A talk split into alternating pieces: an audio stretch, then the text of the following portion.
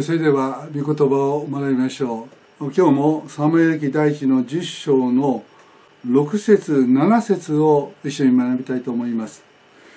主の霊があなたの上に激しく下りあなたも彼らと一緒に予言して新しい人に変えられます。これらの印があなたに起こったら自分の力でできることをしなさい。神があなたと共におられるのですから。これは、えーサウルに語られたサムエからの言葉ですね、えー、3つの印の最後の一つとしてこの王様に選ばれたということを一層確信するためにこのサウルは主の霊が激しく下るという、まあ、この前学んだようにサウル自身はあまり霊的な事柄に対して関心を寄せる人ではなかったように思われます。だから神の人サムエルがどこにいるかなんていうことも全くこの考えることもなく彼は一生懸命に家の仕事をしていた。自分の仕事をしていたと。そのように考えられます。でもひとたびサムエルとこう出会う中でサムエルはこの油注いだ後そのサウルにとって一番必要なものそれは死の霊が注がれるということだ。主の霊が激しくこのサウルに注ぎサウルが新しい人にならない限りこのイスラエルの国を治める王として立つことはできない。これことをサムエルはきちんとしていたわけですね。どんなに謙遜であってもどんなに誠実であってもどんなにこの真面目であっても裏表のないような生き方をしていたとしても本当に必要なのは主の霊神様とのつながりの中で生きるというこの生き方を具体的な生活の中で実践していかなければ神の民としてその与えられた領域の中で神の御心を具体的に表すことができないということですね。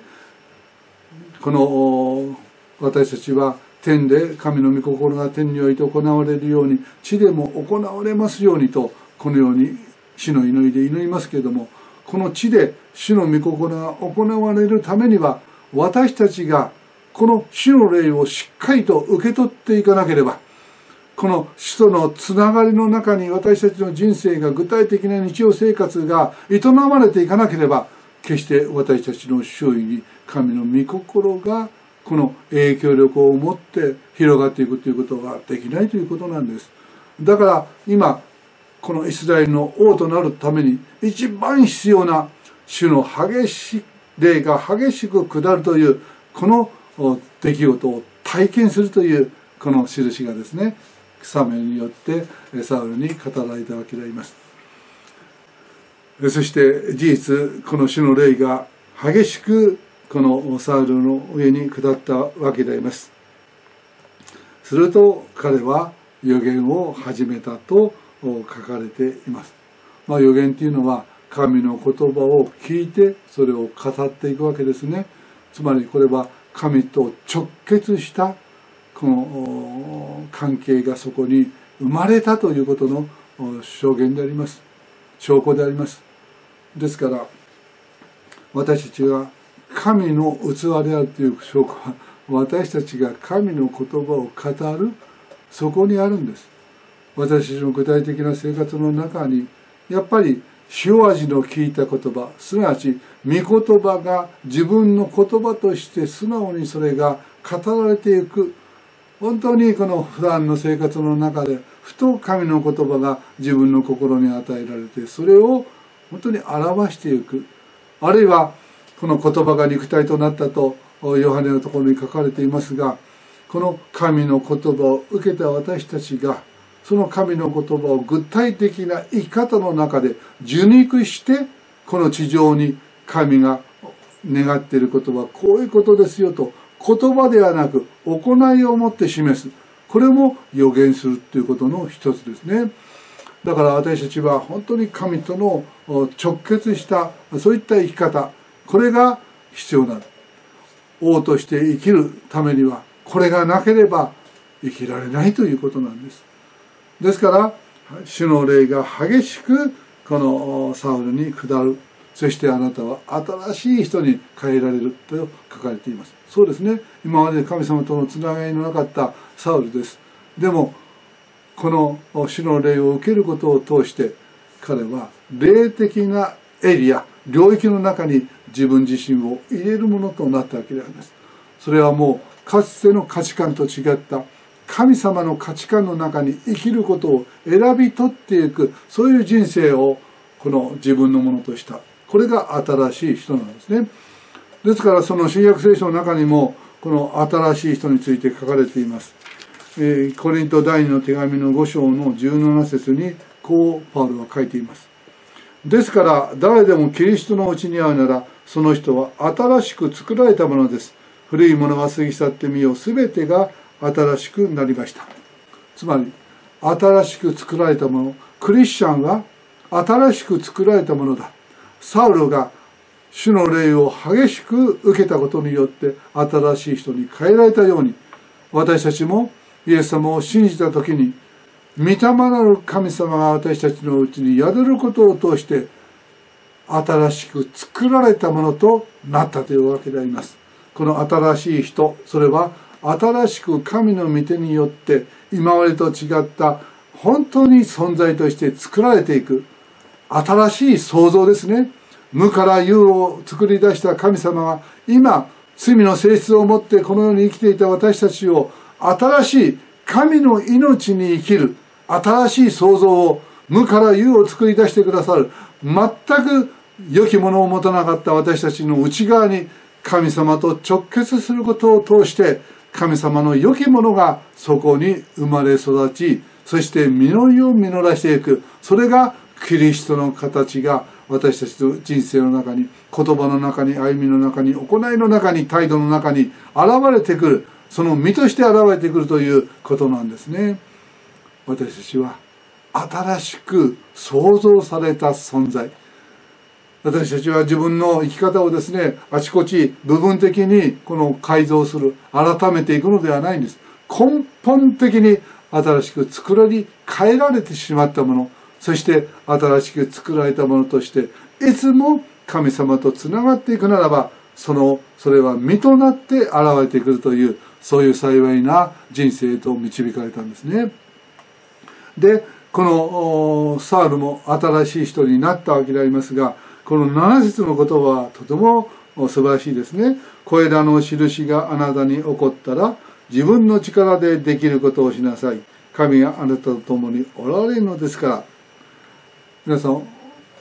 こういうことをしてるでしょ？御霊のあるところに自由があると。御霊様が私たちのうちに与えられた時にクリスチャンは今まで様々なこの束縛にとらわれてあれもしちゃいけないこれもしちゃいけないこれはどうだろうがってもう周りの人たちの意見やこの評価にいつも心が気になってそして自分の信じるところ自分がいいと思うことも何もできなかった。そういう存在だった私たちが主とつながる時に大胆に誰にどのような評価をされようとも神にあって大胆に生きるというこの自由が与えられるんです。私たちは本当にこの世の囚われから解放されたもの。私たちはこの世の価値観から解放されて御言葉によって示される価値観に基づいて大胆に自由に自分の信じるところを生きるこういう新しい人に変えられたわけであります。これらの印があなたに起こったら自分の力でできることをしなさい。私たちはあれもできませんこれもできませんとすぐにそのように思うようなものでありました。でもこの御霊なる神様を与えられた時に私たちは自分のできることをすればいいのだ。できないことが求められているのではない。自分自身が信じてそして積み重ねてきたその結果として今あるものを最大限生かして自分のできることを喜んで行っていけばいいのだ。そういう確信が与えられるんです。今までは人の基準にこう合わなければ自分はやってもしょうがないななんてこう思っていたわけでありますけれども今はそうではない。できることを通して神様に仕えられるというこのような恵みを私たちは与えられたんですね。これは本当に感謝のことであります。私は人と見比べてですねあれができないこれができない。自分はメッセージが本当にダメな人の心を感動させるようなメッセージをこれっぽっちも語ることができない。でもいいのです。私たちは自分のできる力でできることをしていけばいい。その自由を神様から与えられたんです。御言葉を読み受け止めそして御言葉を信じて語る生きる行う。こういった一連の歩みをクリスチャンとして私たちは積み重ねていくそういう自由を与えられたんですね。だから私たちはもはや人の評価の虜にはならない。世間のこの目に目を気にして生きる。そういった生き方からも解放されたのです。御霊のあるところに自由があるんです。このギデオンに対してもですねこの主の見つかいはこのように言いました「行けあなたのその力で」「行けあなたのその力で」ギデオンも神様によって召されて力ある勇士よとこのようにこの言われたわけでありますけれどもそんな力なんて自分にはないと彼は思っていたわけであります。でも彼の今持っているその力でその愛のままを持って共にいてくださる主と共に行けばいいのだとこのように言われるわけであります。私たちは別の人にならなければ神様の働きができないということではない。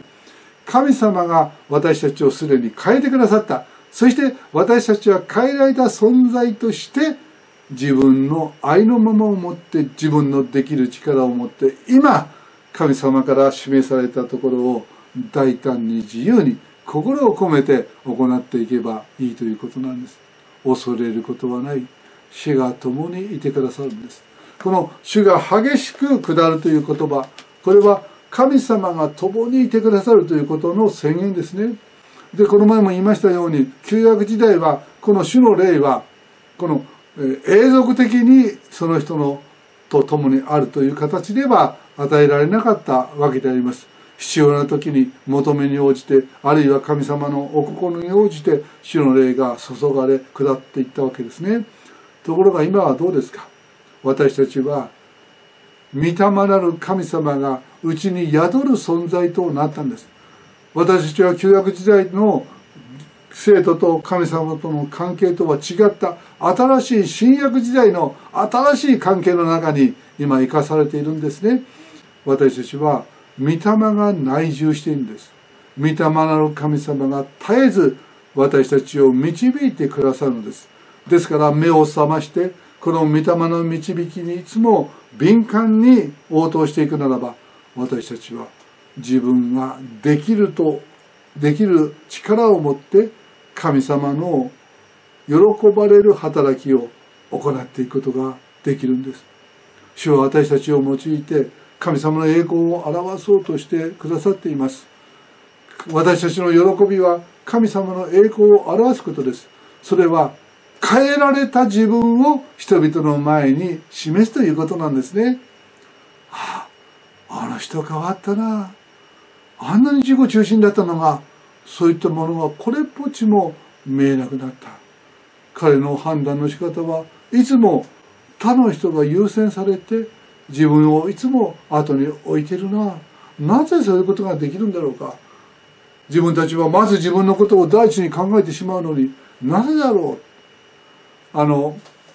ルツがナオミの生き方の中に自分にないものを感じた。それはルツもまた主の霊を受けてそのお嫁さんたちに関わっていた。そういうことがあったからですね。そうです。私たちは他の人と違った行動原理を持っているんです。私たちは御霊なる神様とつながって導かれて押し出されて生きるならば私たちは新しい人新しく作られた人としてこの市場を歩むことができるんです。だから私は期待が持てるんです。希望があるんです。今の自分のままではいつまでもいないのです。主のあるところには成長があるんです。キリストの似姿へと変えられていくこのプロセスは生涯ずっとこのあり続けるんですね。っていうのは私たちは100%キリストのようになることはできませんね。でもそこに向かっての新しい人としての歩みは無限に進歩が約束された御霊なる神様の働きによる人生なんです。だから年取ろうといつも希望がある。失敗しようともう一度起き上がってこの御霊に押し出されて御霊の示すところに自分の力を持って出ていくことができるんです。私決して自分を卑下してそして自分の小さな体の中に閉じこもることはしません。私たちは本当に御霊に導かれて広いところへと平らなるところへと導かれてそこで神の王子を自由に大胆に自分としてこの自分として生きることができるんですね。それがクリスチャンに与えられた幸いであります。どうぞその幸いをですね十二分に味わうこのような人生を共に生きようではありませんか。私たちには神様の祝福が約束されています。御霊なる神様私たちのうちに働いて私たちに喜びが何であるかということを教えてくださいます。従ってへり下ってそして神様を大事にしていくならば私たちはああ本当に主よ感謝です。こんなにも私を変えてくださってありがとうございますと。小さな変化の中に大きな喜びを持つそういったクリスチャン生活を営むことができるんですね。そのことを心から感謝して今日も昨日よりもまた一歩先に進んで主の見姿へと近づいていきたいですね。はい今日はそこまでにいたしましょう。